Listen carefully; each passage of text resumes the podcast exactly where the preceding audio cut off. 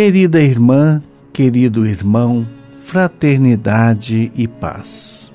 Nesse tempo favorável rumo à Páscoa, a Pastoral Universitária PUC Minas se une a você em oração. Entre em sintonia conosco neste retiro quaresmal. Oferecemos pequenas reflexões diárias que lhe ajudarão a percorrer esse caminho Estamos felizes em ter você conosco. Deus ilumine nossos passos. Feliz Retiro.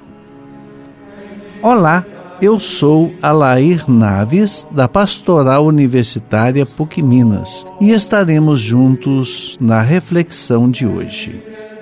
Sábado da quarta semana da Quaresma. Tudo é dom, tudo é graça somos agraciados e cheios de graça.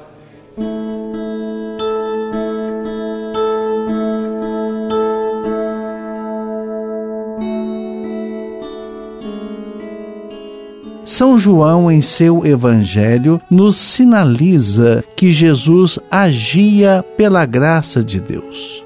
Também nós, seus discípulos, vivemos e agimos pela graça de Deus. Ao longo desta quarta semana da Quaresma, tivemos a oportunidade de refletir e agradecer a Deus pela Sua presença em nossas vidas.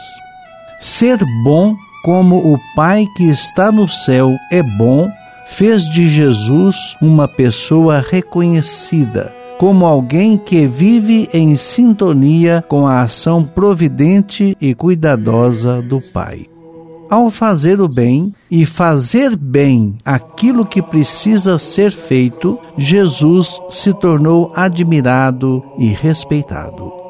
Muita gente de seu tempo se interpôs à sua ação. Foram motivados pela inveja e pelo despeito, porém a força do bem prevaleceu.